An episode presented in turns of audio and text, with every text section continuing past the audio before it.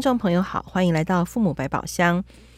呃，在录了非常多的留言跟故事之后呢，我自己经常在生活中就会有人跑来跟我说故事。那今天呢，要来继续跟我们一起说教养难题故事的是雅萍。雅萍你好，Hello，大家好，我是雅萍。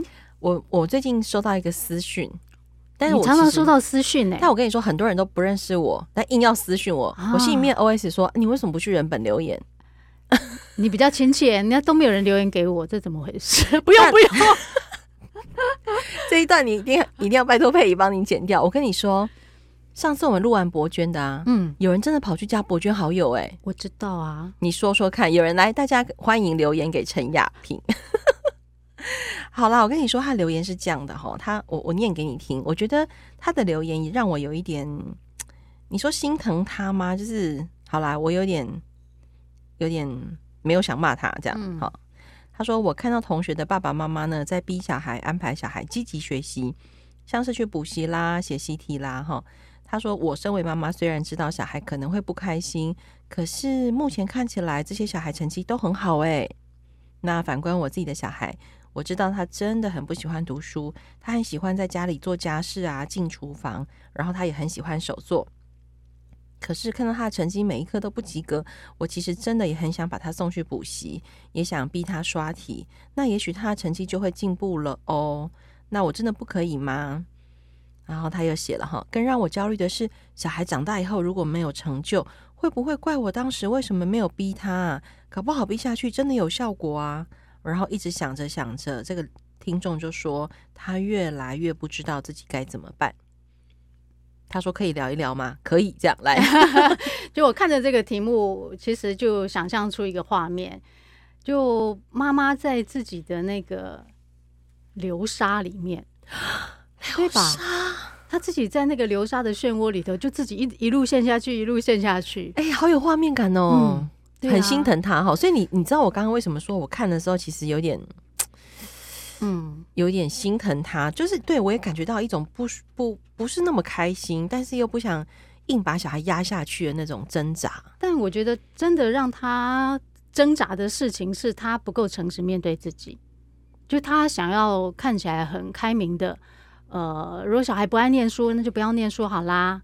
哦，那他很喜欢手作啊，很喜欢厨房，很喜欢做家事，那就往那个方向走。但你会发现他并没有真的很。赞同这件事情，他虽然喜欢小孩有他有兴趣的事情，但他心里面依然没有放弃说要读书这件事情，未来才有成就。哎、欸，可是这个听起来很正常啊！我我的正常是说，嗯、这个还蛮多家长就对这个这个是导致他痛苦的来源嘛？啊，旁人的呃正常眼光。这不没有不一定到旁人哦，就他自己本身就觉得读书还是很重要。Oh. 当然，他有另外一种能够欣赏小孩的好，那个当然非常非常好。但是他欣赏小孩的部分，并不足以盖过他对于读书还是你未来才有成就、才有发展这样的一个信念。好，并他还是放不掉嘛。那他就觉得他希望能够自己呈现出一个开放。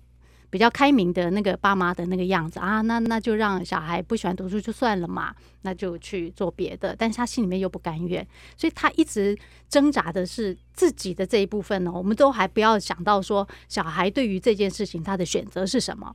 对啊，这里面还要考虑到小孩哈。对，现在都先不要讲考虑小孩的部分。哦、好好好，所以我刚刚的画面才会出现，妈妈是自己陷在自己流沙的漩涡里头，好有绘本感哦。哦，真的，啊，但是是一种悲伤的、暗黄的，逐渐走向灰黑的。嗯嗯嗯，那我们现在就要来设法救他出一下嘛？对啊，要把他救出来啊！嗯、好，要怎么做呢？就诚实面对自己嘛。的意思是说，你不要假装你不在意。那其实我们一直在讲说。呃，大家不要觉得啊，人本教的这一套就是小孩说什么就就小孩说，那小孩觉得他想要学哪一个方向，他要做什么，他就尊重他，不能把我们的那个意志强加在小孩身上，就变成操控小孩。就大家对于我们提供呃大家的一些理理解小孩的方式，会往两头走，要么就是零，要么就是十哦，那。但却忽略了这中间我们到底应该做些什么事情，因为没有一个人的人生是在零或者十，大家都在中间。那这中间到底应该怎么做？所以刚刚讲说，妈妈要能够诚实面对自己，心里面就是有那个信念。我觉得读书很重要啊，才有未来，很好，我们不会反对这件事情。那但是妈妈一直停留在一个状态是说，因为我心里面这样想，我心里面就会想说，那我到底要做什么才能够帮小孩？好，都还在自己哦。我们我们设法弄一个隔板，你就会知道妈妈在隔板的这一头，她自己不断的挣扎。但是那个隔板是透明的吗？就算是透明，她都不知道小孩那一头到底他在想什么。所以妈妈很欠缺的是去了解小孩到底他心里面怎么想。嗯，所以不是只想着帮小孩，但你却不知道小孩心里面怎么想。就我常常会会会说一件事情是说。大家心里面想的是说，我到底要不要尊重小孩？但一直忘了我到底够不够了解小孩。如果我们对于小孩不够了解，谈不上尊重，真的谈不上尊重。嗯，这里先暂停一下。嗯，然后我就自己停了。大家回去重听一下刚刚这一段。我记得在我们的课程上也有学员问过类似的问题，就是有啊，我都按照人本教的哦，我乖乖来上课哦，我也很尊重小孩。嗯。对，大家误会了。哎、欸，没有哦，那个妈妈的挣扎是说，难道我应该要这样子尊重小孩吗？啊，对对对，他的是说，我难道要这样尊重小孩吗？嗯、其实，哎，那这反而是两个另外的问题哈。但是确确实，他们心里面想的应该有一个前提，就是说，对，听起来尊重小孩这四个字真的还蛮好听的。嗯，说实话，而且讲出去也觉得我是一个既现代又开明又民主的妈妈或是爸爸。但殊不知，在不了解小孩情况下，你就只是谈尊重。其实你说那不是真的尊重，那个是假的。听到啊？亚萍说是假的，就大家心里面都一直在挣扎说，说明明小孩的决定就看起来不这么好啊，明明他就生活经验不够啊，我怎么可以放任他做决定呢？对呀、啊，那就会一直心里面卡着的是说，我到底应不应该尊重小孩？那我常常就会讲说，这个大家一直在想要不要尊重小孩，这是一个假议题，我们都应该要先去自问，我到底了不了解小孩？有啊，我们有要问呢、啊，他就都不讲啊。哎、哦欸，我怎么好快哦？来呀、啊，就都不讲啊。嗯嗯，嗯或是每次叫他讲，他就说我不知道啊。哦、真的很烦，对不对？那我是要怎么问呢、啊？我还有耐心哦，这样真的耐心只能用三次就不怕抖、啊。对对对对对，怎么办？嗯、那那我就要问问爸妈啦，就是那他怎么猜想为什么小孩一天到晚这样不知道？哦，意思是说。我们自己有很多经验呐、啊。当那个长官或者朋友来问我什么什么的时候，我我们也很容易回不知道啊。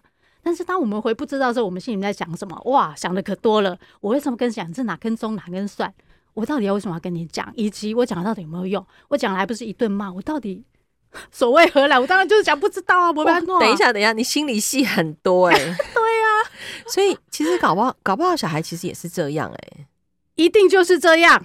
你这样让我，你这样让我想到一个我本来没有想到的故事哦。我一定要突然跟你讲，来，完全符合你刚刚心里面那一 part 的 OS 哎、欸，嗯，就是我我前提先要讲，我们真没有要骂爸妈，真的。对对对，我们其实是想要陪大家看见，就是我们家儿子昨天手机前天手机被老师没收，然后他回来就跟我说，原因呢就是要走出校门前，A 同学就跑来跟我借手机。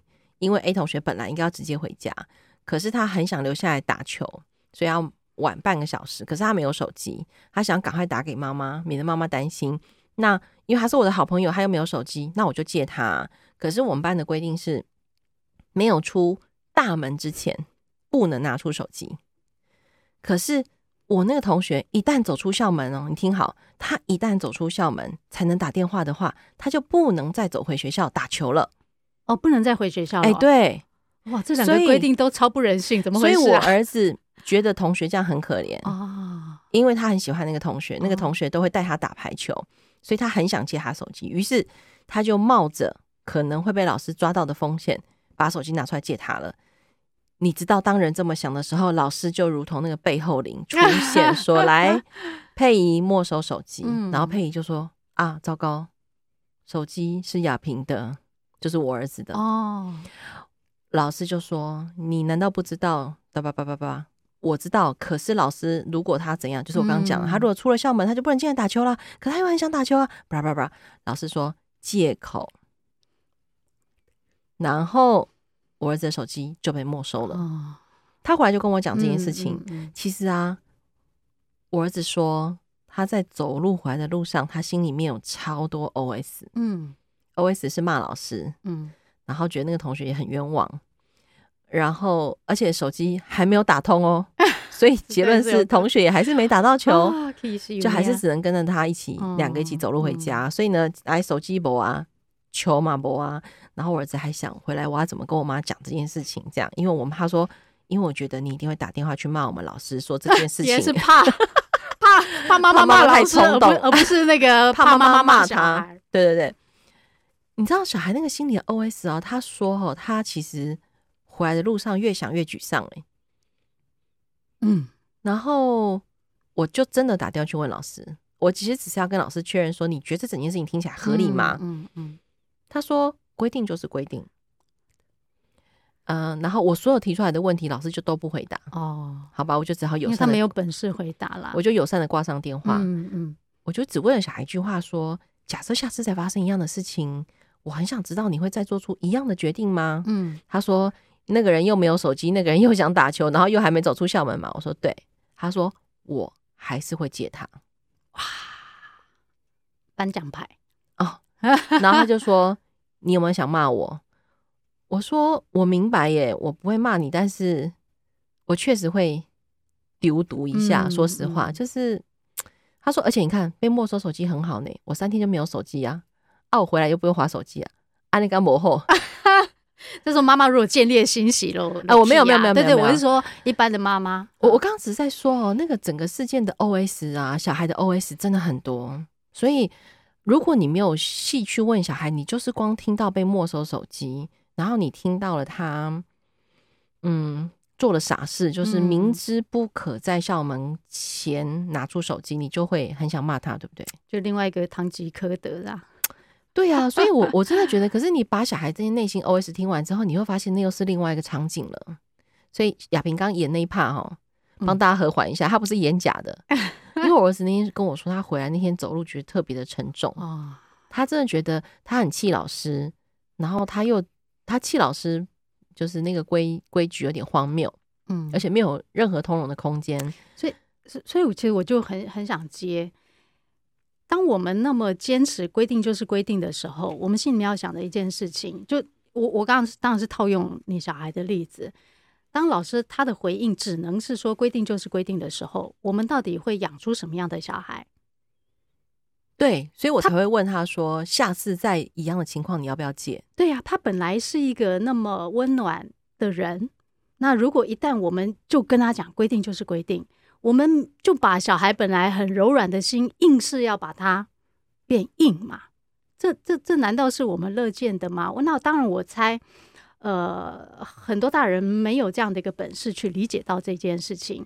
那或许老师他也知道，我我猜老师也是人啦。他听到小孩说这样的一个过程，他不会不知道，其实小孩一切的出发点其实都是好的，想要帮助同学，也没有恶意，也不是刻意要去呃违背那个规则。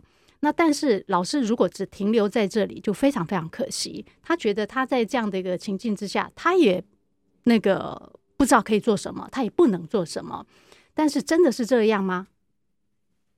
老师最后有跟我一句话说：“他说这样才公平。”我心里面想说又来，好想叫他来听我们的 podcast。对呀、啊，公平这两个字我们讲过了嘛？对呀、啊，他他就是一个假议题，讲什么公平呢？对。那今天聊到这么多，其实我也觉得跟呃，除了是去理解孩子心里面的 OS 那件事情很重要，作为一种跟孩子沟通的可能性之外，我知道其实大家听了很多 p o c k e t 之后。很多人就说：“那我回来上课好了。”嗯，当然要来上课啊！我其实越来听到越多学员愿意一直回来上课，我真的觉得很开心。嗯，哎，其实说实话，基金会开课也赚不了什么钱。哦，我们 我每次看到亚萍算的钱，我就想说：“哇，你就佛心了呢。”然后我就忍不住打开脸书，那个很贵啊，哦，不是。但是我很想请亚萍再聊一聊，就是你在开这些课的时候啊，你心里面在想的，就是除了帮忙爸妈之外，你你还有一些什么想象吗？有些什么想象哦？像我们最近要看那个，嗯、我看到那个三个字啊，我就想说这什么东西叫做 ATC 教养班？教养班啊！我想说陈亚萍，这个是什么？对，这个是什么先回答刚刚那个你提的那个问题，就我们开课，我心里面到底想什么？就我我我其实有一个还蛮真实的心情，就是说每一个来到课堂上的爸妈，老实说，我心里面是放着他，其实不是他们的小孩。意思是说，哦、对，反而是大人。对我我我心里面不会，老实说，这个这个当然是比重的问题，我没有那么多的比重是说，哇，你这样的一个态度，你的小孩多可怜。老实说，我不是站在同情小孩的立场去去感受来到我们课堂上的爸妈，就是你来到这里，其实我最在乎的是你。我要下功夫的对象是你哦，那当然，那个对于小孩的那个同情，那个是另外附带的啦，嗯，所以开课的心情是这样。那当然就是说，就在这边十几二十年了，我我我也知道，就是真的爸妈要能够改变，真的不容易。那那这个其实我自己也一路上都都还在改变。我最近正在练习的一件事情就，就是开始要。能够，这这不算不算是一个切割，而是练习要开始接受小孩就要开始过他自己的人生啊？嗯、怎么办？我也要预习吗？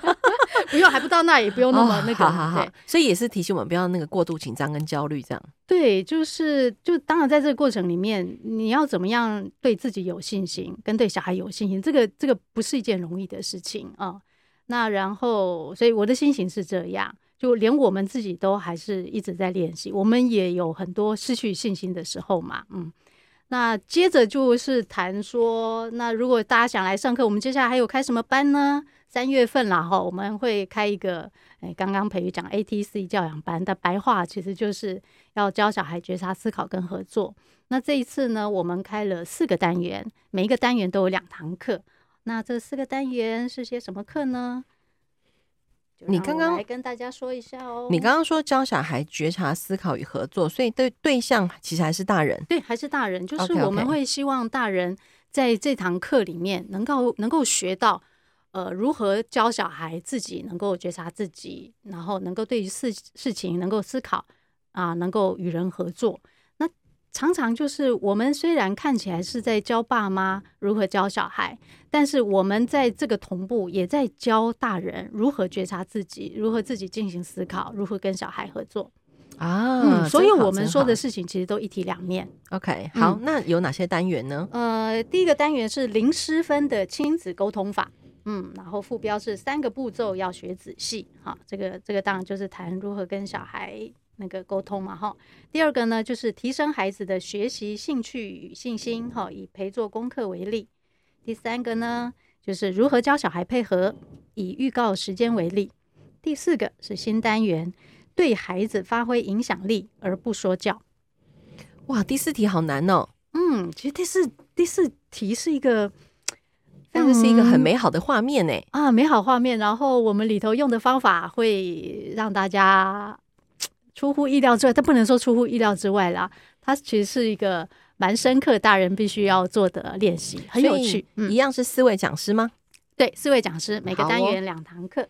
然后这一次听说有一个比较特别的设计是什么？就是你说可以单个单个单元来报名。哦，对对对对对，就是我们有四个单元，然后可以单选单元。单选单元哦，不是单选课程哦。对对对，好，每个单元两堂课。OK OK。然后因为大家都非常习惯线上了，所以今年这个课程一样是实体跟线上同步。对，就是实体，然后同步线上。嗯、哦，是同步哦，不是课后看录影。不是不是。好，其实我发现那个很多人在看或是来现场上课后，哈，经常会啊、呃、忍不住想要再拿很多自己当下正在面临的教养问题，可能就急着问讲师。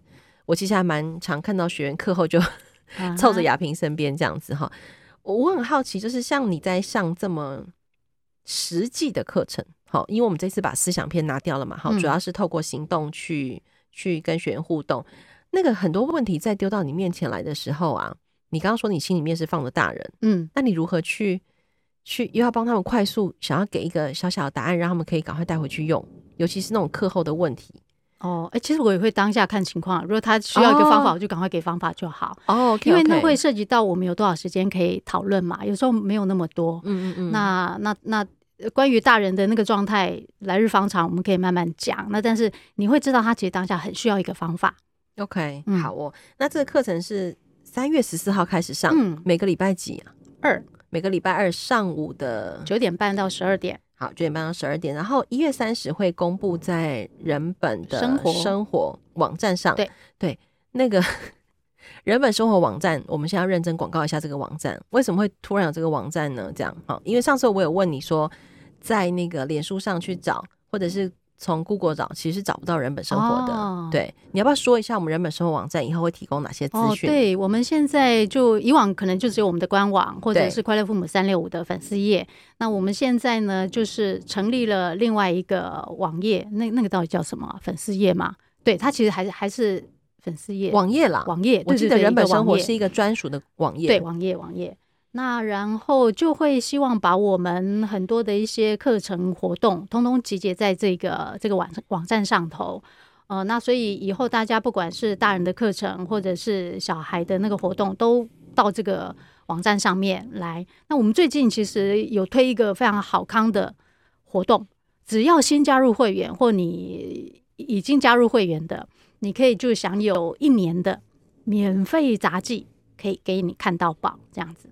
哎、欸，我昨天看到这个讯息，嗯，我冇错起来呢。啊，你好，还加喝康哈？对，因为我觉得，我先说，我觉得人本的杂技非常好看，嗯，好。然后这一次呢，其实因为有新的改版，二零二三年，然后而且还有网络版，对我们有两版。然后你刚刚说可以免费收看这个杂技一整年，一年，一年会有几期？六期。对，因为我们现在是双月刊。嗯。好哦，那我就来念给大家听哈。他说，如果你已经是杂技的读者，只要在人本生活网站加入会员就可以免费浏览，一直到今年年底。或者是如果你已经是人本的生活会员，那你的权限就已经开通了，现在就可以免费浏览，也就是直到二零二三年的年底。嗯，接下来大家可以都变成这个身份哈，叫做捐款人。如果你是捐款人，加入网站就是人本生活网站的会员后，一样可以免费浏览到二零二三年的年底。然后。这么好的事情不能只有你知道，我们还希望更多的朋友可以分享给更多的朋友，然后让更多人可以讨论跟看到人本教育杂记。其实会谈到人本生活网站跟人本教育杂记，其实也真的是希望，除了大家在上课的时间到人本来上课时间以外，如果你自己是一个不喜欢上课，你喜欢自学的人，其实透过杂记的文章，透过我们的 Podcast，都希望可以分享更多关于所谓人本生活味道的。点点点给大家这样，嗯嗯、而且其实就我们的人本教育杂志有一个非常非常好的那个用途，就是其实你可以利用里头的一些单元或里面谈的那个内容，跟小孩一起讨论。例如，比如我们这一次那个有谈一个智力测验，嗯嗯嗯嗯，我有看到，嗯，就智力测验这件事情，虽然以以我们自己来讲，好像年代久远。但是这件事情好像依然还是在许多的那个爸妈心中跟小孩的心中，这这件事情是存在的。那这件事情有那么理所当然吗？它原来到底是怎么来的？那我猜这个这样的一个话题是很贴近小孩的。嗯，那如果大一点的小孩，我们这次有谈那个蒋经国嘛？哦，那个马马英九读了这个呃蒋经国的日记啊，什么等等之类。那大一点的小孩其实可以带他看这个。所以，然后我们也有谈到那个希拉雅哦，也许有的那个大人跟孩子对于这一块的议题没有那么熟悉哦，因为他前一阵子才正式被纳入那个原住民的那个这个叫什么之一嘛，哦，正式承认他们的那个身份。所以，人本教育杂记其实。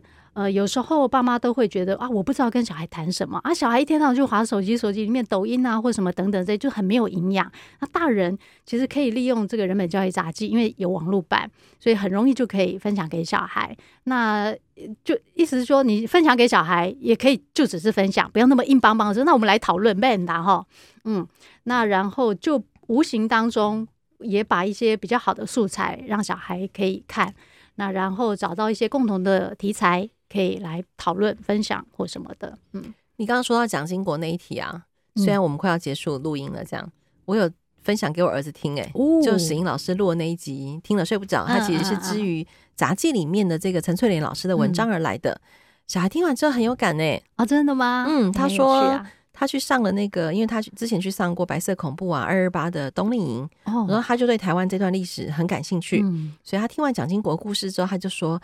他真的是一个刽子手哎、欸，哦，真的哈，只是他很需要抱抱小孩，嗯、然后哦，我听完之后，啊、对嘛哈，因为史英老师有讲这一段这样，嗯嗯嗯、然后你知道我儿子就去跟同学分享这个故事啊，然后同学听一听，很多人就突然明白了说，说就有人跟我儿子说，哎，所以那个人真的不是单一的耶。哇，哎，太强了！你能够让同学领悟到这一点，哇，拍拍手，真的拍拍手。对对对对，然后他就说：“妈，你知道我讲这个故事是冒着被杀头的危险吗？”我说：“干嘛？”他说：“因为我处在一个 充满了蓝色和平氛围的学校。”啊，真的，哇塞！但我觉得很有趣了哈，就是就是你刚刚说的，跟大孩子真的就可以讨论比较多。有让小孩会更有更有思考能力的题目，对不对？对呀、啊，因为有时候大人会觉得哇，这个政治的东西硬邦邦，或者我就是不要小孩被政治玷污了，什么鬼啦？呃，对啊，就呃，就事实不是这样嘛，哈。那能够有，因为因为我们写这些文章都不会太艰涩啊、嗯，是让小孩能够容易看懂跟亲近的啊、嗯，所以真的强力推荐。我告诉你，生活中时时刻刻都是政治，当然是啊。我今天旁边这个公园。盖成怎样？这个就是政治。我儿子说，最近普发现金，大家以为很爽，那就是政治。当然，对。好，嗯、我们 我们可以敲碗石英老师讲这一题吗？我们可以敲碗这样，好好。嗯嗯，所以一样哦，也欢迎大家呢，在我们的 podcast 下面留言敲碗，希望我跟雅萍或者是其他的讲师聊一聊什么你的教养难题。只要你留言来给我们，我们都会认真的。陪你聊一聊这个题目，然后也希望你喜欢今天的内容，同时也欢迎你分享给你身边的亲朋好友。那也欢迎你按下下方的赞助链接，继续支持我们。今天再度谢谢雅萍，谢谢大家，拜拜，拜拜。